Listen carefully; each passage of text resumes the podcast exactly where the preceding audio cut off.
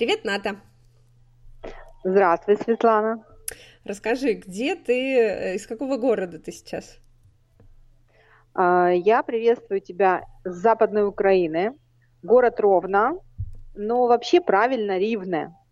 Угу. Это маленький городок, он находится очень хорошо между Львовом и Киевом, до границы 300 километров, так что я считаю, что его берега разбиваются Атлантический океан.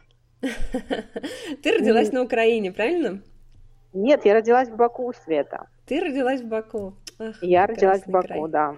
Понятно. Как тебя вообще занесло э, в контент-маркетинг? Я слышала, я читала у тебя, вернее, в Фейсбуке эту интересную историю, но наверняка не все наши слушатели знают. Расскажи. Э, ну, я, честно говоря, графоман. Писала я лет с 14 дневники, страстно исписывая тетрадки, не знаю, мне их тому всем мелким почерком. И потом я на 30 лет получила в подарок компьютер и открыла для себя такую штуку, как Леру. Там тоже можно было писать. Так. Пописала немножко там, потом перешла в ЖЖ, и все. Я, в принципе, 10 лет писала там какие-то заметки о детях, о, обо, вообще обо всем, о себе. И у меня такой достаточно хороший круг читателей был, и очень многие потом ушли за мной в Facebook, и мы общаемся до сих пор, то есть это уже очень много лет. И даже у меня такая была история, что какие-то мои заметки номинировали на литературный конкурс. Ух ты! Ну, а, ну, естественно, выиграл Слава Се. Кто его знает, знает эти заметки водопроводчика, тут поймет как бы уровень, куда уже мне там до Славы, честно говоря, между нами. Но был прикол в том, что я об этом конкурсе ничего не знала, и уже когда прошла во второй тур, мне прислали ссылки на него. Вот это я сидела и хлопала глазами. Вот, так что на самом деле э, у меня такой контент-маркетинг был домашний, потому что меня назвали ботописателем. Я очень смешно описываю всякие штучки. Вот, ну такое у меня есть немножко. Я подслушиваю разговоры, я какие-то истории вижу на улицах, сценки, я очень люблю об этом писать. Но это не в рабочем Фейсбуке, в рабочем Фейсбуке мало такого. А что такое рабочий и нерабочий? То есть у тебя два, две страницы на Facebook? Да, у меня две страницы на Facebook. Дело в том, что я э, работала таможником, ушла в звание майора, и э, так получилось, что я уже знала, что меня уволят, но я еще должна была доработать. Мне в, сказали в январе, что там с вещами на выход, э, но так, так законодательство складывается, что сразу уволить не могут, и они должны предлагать разные варианты. В общем, дело это все затянулось до апреля. А, а к тому моменту мне уже поступило предложение от Expert, чтобы я вела у них блог. Uh-huh. Официально, официально я сидела на работе. И для того, чтобы не было никаких э, втруч, втручаний, никаких э, из-за плеча взглядов, потому что таможня связана с, еще с определенными службами, ну, которые за нами следят, все это знают. Я сделала второй аккаунт, где решила писать только про маркетинг. Только про маркетинг, никаких моих вот этих заметочек, никаких ошибок, никаких рассуждений про семью, вот маркетинг и все. И у меня была цель э, находить людей, которые будут интересны, у которых я смогу учиться. А в первом аккаунте у меня уже такая достаточно большая аудитория, у меня там 2000 человек было. Uh-huh. Но я писала очень много о политике, э, я писала очень много о своем городе. И совершенно не пересекающаяся аудитория вообще. То есть Поэтому я решила сделать так. Это, конечно, против правил Фейсбука, поэтому Ната Зайонс, Зайонс это мой псевдоним, на самом деле у меня другая фамилия, у меня Зайц фамилия с мягким знаком на конце. Вот. И я успешно начала работать в Viprom Experts. Это была моя такая первая работа серьезная, связанная с контентом, где надо было очень много учиться. И просто зажмурив глаза идти, мне никогда не было какого-то советчика, я интуитивно делала все. И в результате я там работаю уже полтора года, и блог вырос под моим чутким руководством и с помощью команды, конечно, большой, до 55, там прыгает, конечно, тысяч там. Ну, угу. в общем, хорошо, хорошо вырос, да. Класс. А как ты э, вообще, в принципе, вот начала, да? То есть получается, что э, статьи про, про маркетинг, ты работала в таможне. А маркетинг да. для тебя все-таки достаточно далекая тема. А далекая. Как, как изначально ты понимала, что вот эта статья по маркетингу хороша, а это нет? Ну, смотрите, э, в таможне я занималась документами. Очень долго, 10 лет. Я читала документы в большом количестве. Это было где-то 40 тысяч в год. Когда ты э, работаешь с текстами, даже нормативными, ты всегда видишь, э, что вода, что не вода, где человек классно говорит, где не классно. И я, в принципе, анализировать умею очень быстро, читаю очень быстро. В маркетинге точно так же. Э, я пошла на курсы интернет-маркетинг старт. Я пошла на курсы SMM. То есть я не просто приступила к работе, я училась. Угу. Там все гуляли, смотрели сериалы, а я сидела училась. И я очень много читала в Фейсбуке людей, которые реально делают руками что-то, их диалоги, их э, споры, подписана на все группы. И как-то пришло ко мне такое понимание. То есть эм, для того, чтобы видеть, что хорошо, нужно вот эту такую начитанность выработать, как мне кажется. Угу. А какие курсы больше всего тебе понравились? По контент-маркетингу или по маркетингу в целом? Можешь что-то порекомендовать нашим слушателям? Я думаю, что для начала каждый должен понимать, как все работает.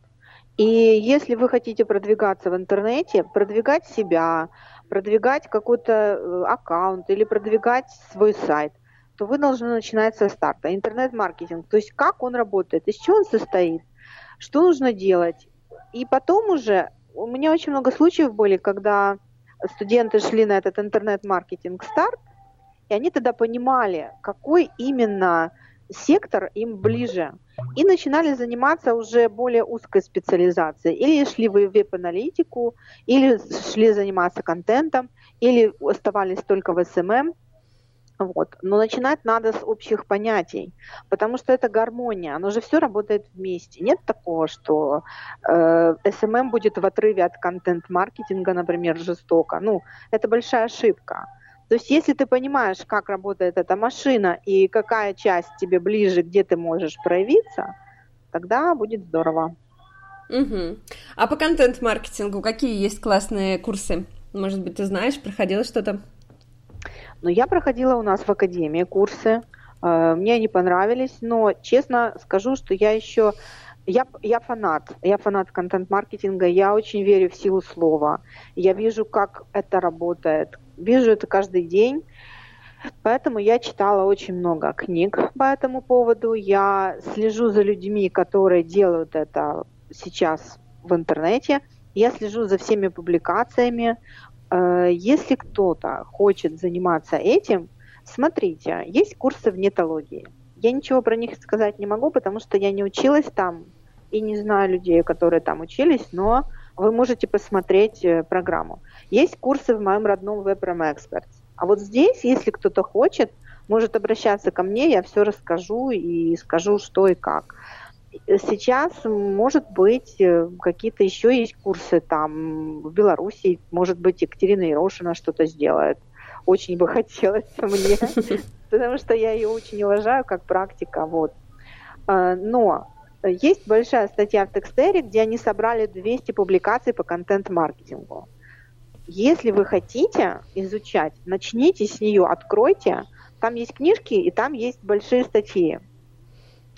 Есть цикл переведен, который по контент-маркетингу. Он в двух местах находится. На котиках Mad Cats и в блоге Five Click. Угу. Лучше, лучше этого цикла в интернете пока ничего нет. Есть очень хорошая статья в Нетпике. Просто поймите, что это сейчас бешено развивается, и каких-то стандартов нету. Каждый делает свою стратегию по-разному. Очень многие отталкиваются уже от бизнеса и понимают, что, что больше надо. Э, Кира Каменских, например, э, понимая, э, написала, что для малого бизнеса она делает уже консультации, потому что стратегии большие воплощать очень сложно. Нужно больш, большой ресурс на них выделять. Угу. Вот. Ну, я считаю, что эта тема будет актуальна еще лет 10 минимум, поэтому идите, учитесь, и если вам что-то непонятно, спрашивайте меня, я дежурная по Facebook, я всегда там. А как вот интересно эм, человеку, который, да, первый раз решил составить контент-план, э, как ему составить? Вот с чего начать свой контент-план? Вот с чего ты начинаешь? Спрашивать у себя зачем. Зачем? Ну вот есть у нас какой-то это... бизнес, мы хотим продать э, свои услуги, к примеру, да? Да, да, а, свои и... услуги. Да. Ну вот давай представим, что мы хотим продать услуги, ну не знаю какие, SMM. Вот мы решили продать услуги SMM. А, как мы должны составлять контент-план?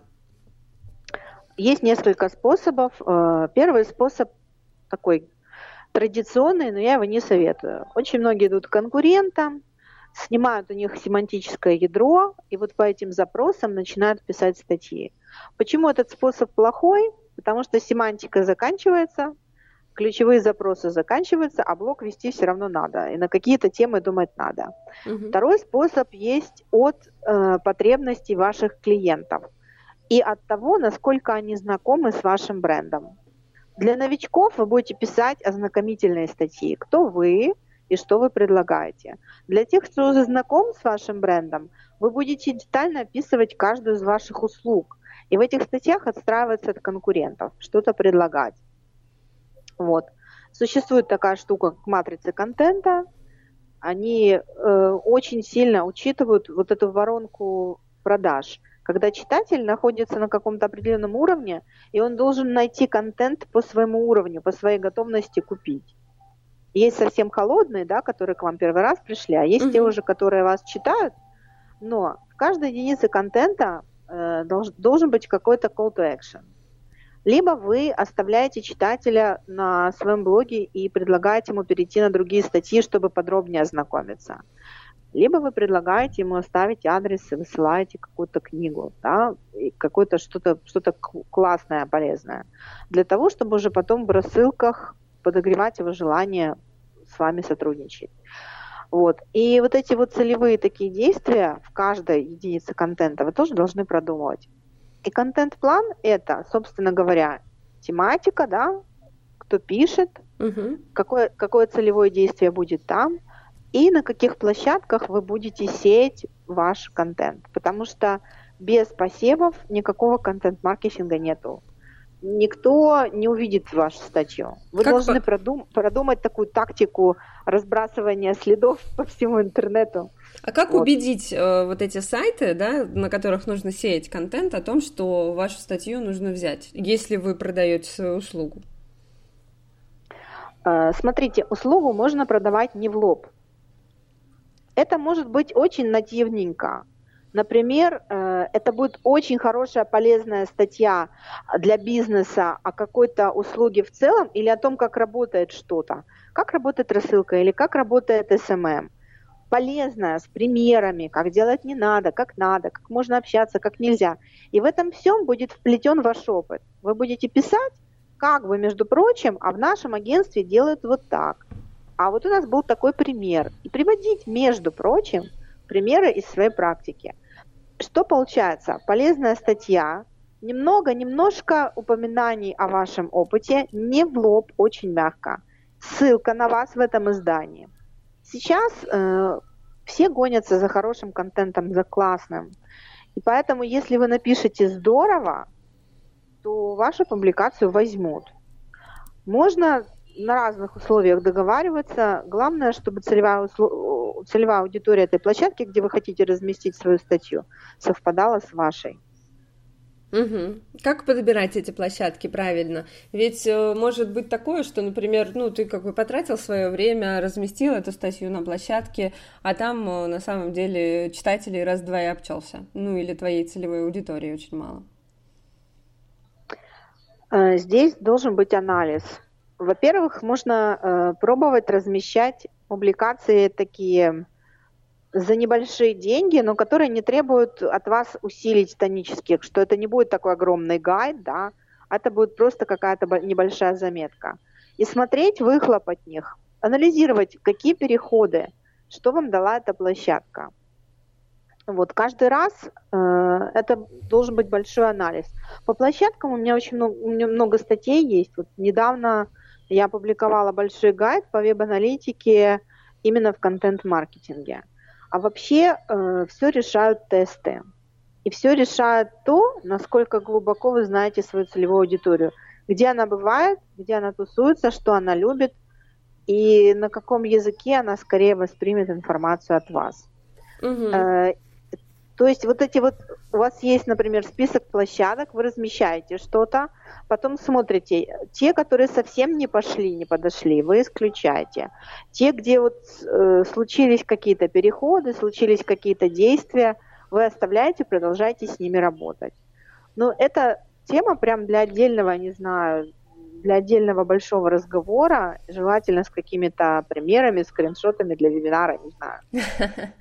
А вот э, статья размещается в одном месте один раз, или можно одну и ту же статью размещать в нескольких местах? Можно размещать в нескольких местах. Это называется синдикация контента. Ничего плохого в этом нет. Сначала SEO профессионалы да, были против, говорили, что все-все-все, фу-фу, не ранжируется, все плохо. На самом деле в этом ничего плохого нет. И если, например, какая-то площадка собирает статьи по определенной тематике, то, что она будет делать репосты у себя интересных статей из других площадок, только повысит ее ценность. Пример же опять котики, которые первые начали это делать. И про синдикацию контента ну, нужно говорить не со мной, потому что у меня на площадке есть, были правила, я не делала репосты, я начала их делать репост, репосты только месяц назад. И хочу посмотреть вот статистику, но я убеждена, что ничего плохого в этом нет. Угу. Подписываешь ли ты на рассылку своих э, читателей блога? А вот с рассылкой у меня получилось грустно. Скажу вам честно, очень много вкладывала в нее сил, но база подписная у меня не увеличивается, потому что, видимо, э, знание email-маркетолога нужно еще мне где-то добыть, пойти поучиться. Возможно, это будет Светлана у вас. Я вот читаю сейчас вашу книгу очень внимательно, делаю пометки. Возможно, а, на email шоу ты найдешь себе еще десяток. Конечно, конечно да. Э, дело в том, что нужно очень правильно прочувствовать аудиторию, найти тон, мне кажется. Одинаковых рассылок очень много. И если экспериментировать тоже и видеть открываемость, да, анализировать каждое свое письмо, то можно найти какой-то вдруг инсайт, который поможет общаться на аудитории с аудиторией на ее языке. Вот я пишу еще рассылку для Даши Манеловой. Угу там у нас все получается. Да, вы у нас даже там премию выиграли.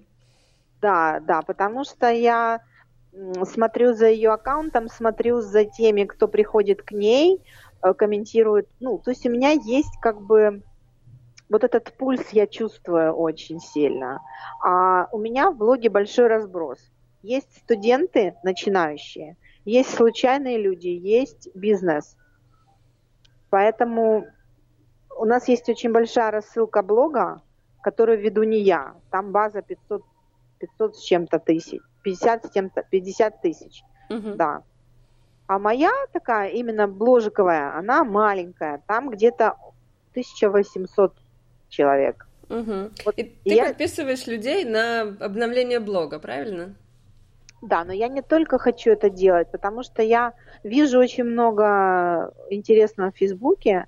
Я думала назвать свою рассылку Digital Сплетник и прям какие-то диалоги, какие-то инсайты маркетологов из Фейсбука тоже туда вписывать. Мне кажется, классная идея. Ну да. Просто я, я сейчас думаю, как сделать такую стратегию, как сделать вот эту воронку, про которую ты все знаешь, Светлана. Как, да, и, и, как, и, и как это все воплотить. У меня появился, у меня появился помощник, я теперь настоящий главный редактор. У меня есть уже девочка, которая со мной работает, и мне теперь будет легче. Угу. Понятно. А давай поговорим немножко еще вот про авторов. В вашем блоге пишут разные авторы. Не только ты пишешь, да, но и еще есть разные люди, которые приходят с классными статьями. как мотивировать людей, у которых, в принципе, и так все хорошо, а, написать для вас очень хорошую статью? Светлана, об этом я буду говорить на ML-шоу. Просто я еще дополню свой рассказ э, какими-то нюансами насчет правильного, правильной постановки технического задания автору. Вот, и поэтому секреты, наверное, сейчас раскрывать мы не будем. На, сам, на самом деле секретов очень много, и э, я вам просто сейчас скажу один. Давай. Вы должны показать свою заинтересованность. Вы должны просто человека хвалить. И хвалить его не вообще, а за что-то конкретное. А чтобы найти что-то конкретное, за что хвалить человека, вы должны постараться. Вот и все. Да, это очень хороший совет. Мне кажется, он не только к контент-маркетингу применим. Нет, нет. Как, когда к тебе подходит человек и говорит, что он что-то там читал, и вот он не понял какой-то там нюанс в той-то там твоей статье, все, для тебя весь мир перестает существовать, кроме этого человека, ты благодарен за то, что он это помнит, читал, подошел к тебе, за то, что он это оценил, потому что каждый автор, я же тоже пишу статьи, я авторов просто понимаю, потому что пишущий редактор это, это классно, он может быть и, и автором, и редактором с двух сторон баррикад, он очень понимает их и сложности, и надежды, и, и помогает ему, им поэтому круче. Вот. Поэтому я всегда стараюсь перед тем, как человека позвать, изучить его, в чем он силен, какие у него классные стороны. И иногда бывает так, что я человеку говорю об этом, и они первый раз задумываются, и, и потом меня благодарят. Классно. Слушай, а как преодолевать вот э, творческий кризис? Бывает же, ну вот не пишется и все. Ну, я советую, э, во-первых, все оставить и посмотреть какой-то тупой, глупый фильм. Или, например, умный, вдохновляющий, да, гулять. Э, либо многие там пишут вот эти страницы утренние, я сколько не пробовала, не получается у меня. Я иду, например, в спортзал на беговую дорожку, пока я там свою здоровую крестьянскую злость не выбегаю, ничего с места не сдвигается. Иногда вы просто слушайте себя. Я очень много, ну, много откладывала написание одной статьи, ну просто не шла на мне. Я уже что только не делала. На стены лезла, и сериалы глупые смотрела, и готовила, и мыла многократно полы. И, ну, ну, ну, ну нет, нет и все, нет у меня. И тут я смотрю какой-то фильм, я писала об этом в Фейсбуке, просто название фильма забыла. И там человек говорит о том, что нас делают не победы, а наши ошибки. Наши ошибки на самом деле на, это мы. Это они нас делают. Это они заставляют подниматься, анализировать, что было плохо, и идти дальше. И, и вдруг у меня так переключатель переключился, я эту статью написала. И я думаю, для каждого мироздание шлет сигналы просто их нужно слушать. Mm-hmm. Возможно, это будет чья-то фраза в троллейбусе, возможно, это будет э, заголовок какой-то книги, а возможно, это будет песня. У каждого включается вот это само. Просто внимательно слушайте, тогда надо все дела откладывать, садиться и быстро-быстро творить пока не ушло. То есть получается, что э, для тебя написание текстов происходит обычно, ну вот когда уже пошло, да, на одном дыхании. Нет какой-то, ты не делаешь какой-то канву текста, структуру текста, он у тебя прямо вот льется Свет. сразу полотном и получается, да? Свет, но я же не гений. Льется полотном, он у меня в том, в том случае, когда я пишу а, о том, что я очень хорошо знаю или делала сама. А бывает же такое, что ты делаешь какое-то исследование, да, ты опрашиваешь экспертов, ты изучаешь глубоко тему. В таком случае обязательно нужен план, и в таком случае обязательно нужно готовиться, то есть сидеть и, и методически изучать тему. И чем больше ты готовишься, тем больше ты полезного сможешь дальше сказать. А вот интересно, не бывает у тебя такого, что ты готовишься, пишешь, пишешь, пишешь, и на выходе понимаешь, вот, вот могла бы сделать лучше. Для этого нужен каждому автору хороший редактор. Он просто приходит и говорит, здесь прекрасно, а вот здесь ты можешь лучше, давай. И объясняет, почему, что не так, любому человеку должен помогать редактор, потому что сам ты свои тексты очень любишь, да, ты переделываешь, да, ты доделываешь, но взгляд со стороны – это золото. У меня есть э, девушки в Фейсбуке определенные, которые могут прочитать мои тексты и сказать, что не так. Мы друг другу помогаем таким образом. Это Секретная группа. Независимые да. редактора. Да, они сами, они, они сами редактора. Мы находим друг для друга время, потому что это очень важно. Потому что иногда все меняет какое-то одно слово. И, ну, вот эта группа, она просто очень много значит для меня. Передаю им привет, если они меня слышат. Слушай, ну классно то, что у вас вот такая взаимоподдержка. Понятно. А как же найти э, хорошего копирайтера? Вот ты бы как искала? Или где? Ну, смотри, я училась в Академии правильных копирайтеров, угу. когда, когда-то. Э, и мне очень нравится их, ну, как бы манера преподавания и то, что они вокруг себя делают комьюнити копирайтерское. У них есть группа «Давай пиши», да, они периодически выкладывают каждые свои работы, что-то разбирают. В принципе, если кому-то нужны копирайтеры, он может пойти туда и подсмотреть. Да, это хороший вариант. Я подсматриваю всегда. Биржами не пользовалась я, я пользовалась только своей интуицией, вот и все. Угу. А как вот, э, то есть хорошего копирайтера ты отключаешь, э, э, фу, хорошего копирайтера ты выбираешь интуитивно. То есть ты смотришь э, на его текст, да, и понимаешь, это хорошо написано или нет. Но он же не на все темы так может писать. Даешь ли ты какое-то тестовое задание? Дело в том, что я продвигаю свой блог бесплатно. У меня у меня нет, у меня я уже иду к экспертам, понимаешь? Если мне нужно для каких-то сторонних проектов, э, я имею такой списочек людей, которые могут, в принципе, писать обо всем. Но он у меня сложился вот за два года сидения в Фейсбуке. И почему он у меня есть, этот списочек? Потому что очень многие идут ко мне в личку и спрашивают, Наташа, найди, пожалуйста, копирайтера, помоги. И тогда я рекомендую. Угу. А есть ли какие-то правила работы э, с текстом от Наты Заяц? Правила работы с текстом э, есть. Э, я делаю три редактуры. Сначала я читаю весь текст просто, вслух причем. И когда ты читаешь вслух, то вот какие-то трудные моменты, они сразу же видны. И я в первую очередь исправляю их. Потом я смотрю, проверяю факты. Все, все ли так, как писал автор если все правильно, но при этом я нашла сама еще что-то, что может быть полезно, я про это автору говорю, он дополняет. Вот. И потом я текст структурирую. Обязательно сейчас такую же роль, как содержание, играет верстка. Кто бы ни говорил мне другое, но если текст визуально красив, класс, классно сверстан и здорово проиллюстрирован, его будут читать. А если он гениальный, но он никак выглядит в телефоне, никак выглядит на десктопе, то, скорее всего, вы потеряете 70% читателей.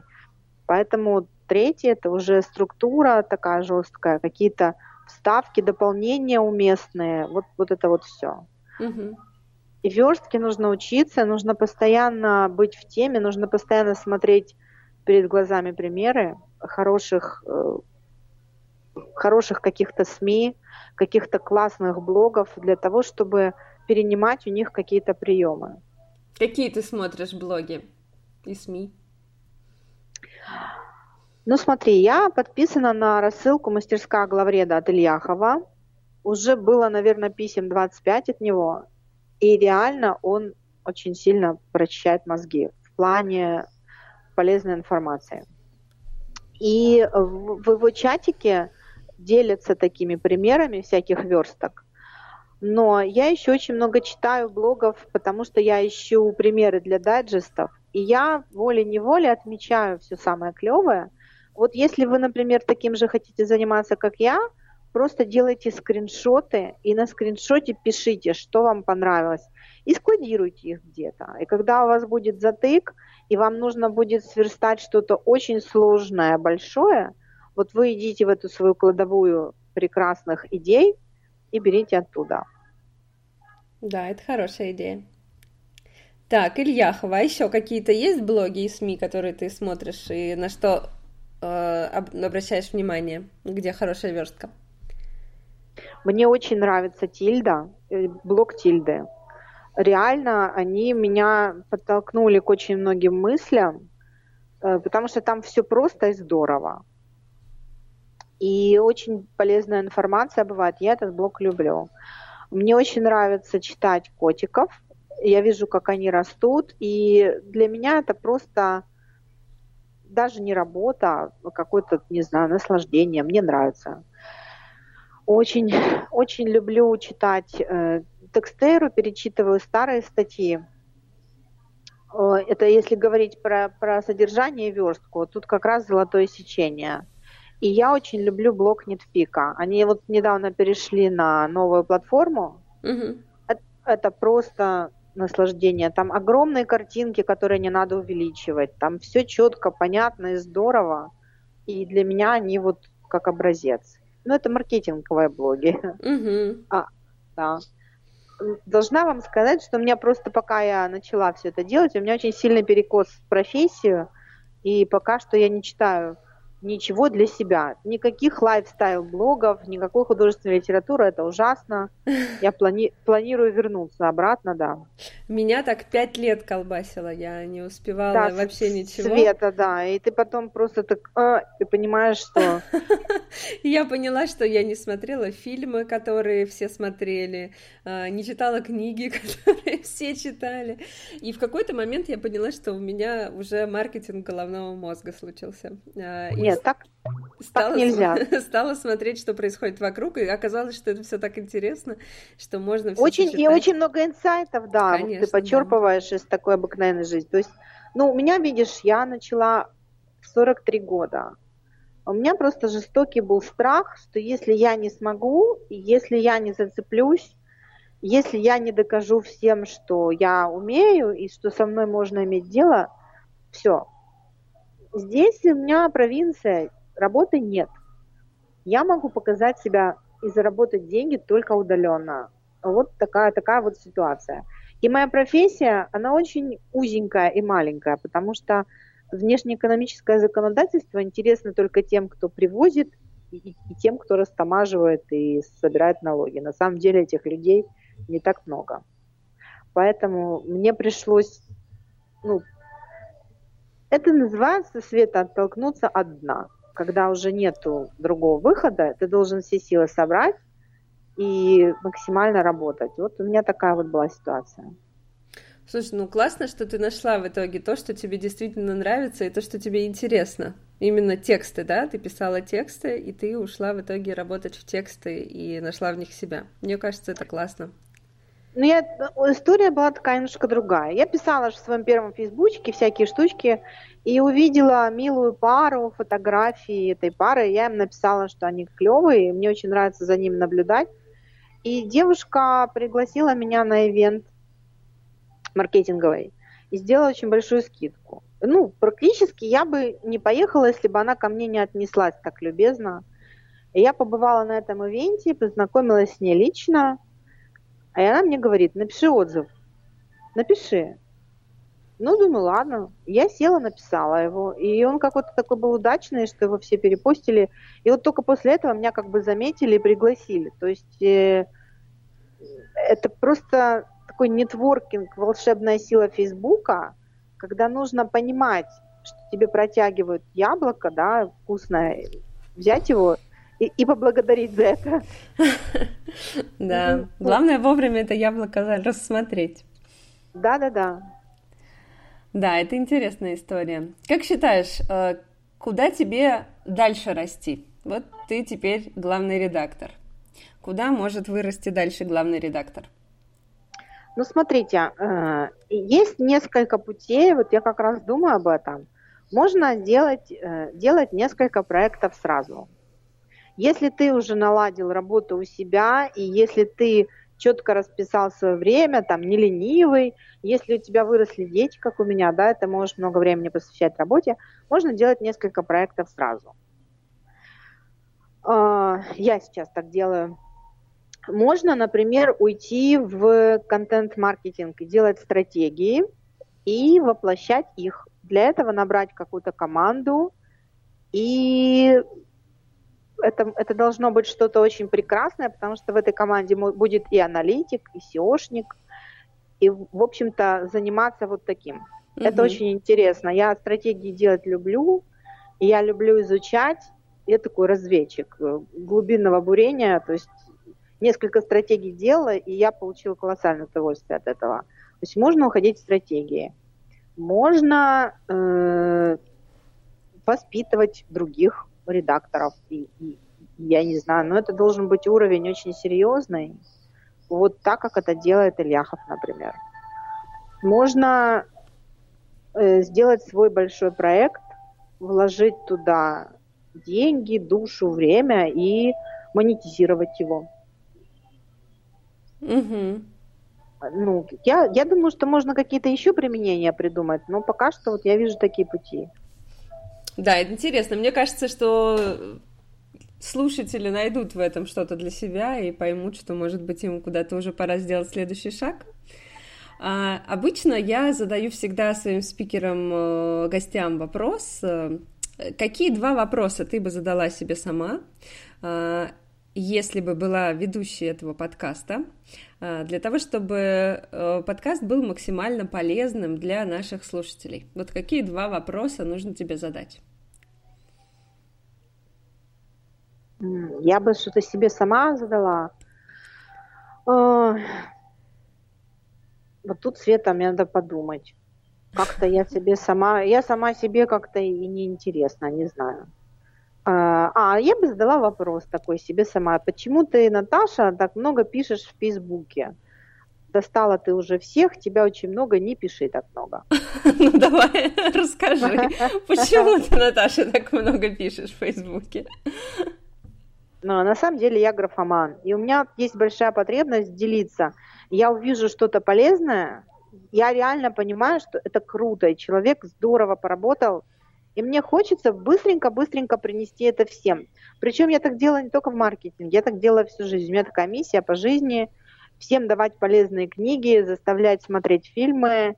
И я вижу, какие люди могут быть друг другу полезны, и их знакомлю. Это у меня просто вот потребность такая. Поэтому у меня в Фейсбуке много. Вот. А еще бы я задала такой вопрос. Как, какой следующий... Нет, а, например, не хотела бы я написать какую-то книгу, возможно. Но вообще обычно у писателей всяких спрашивают про такое.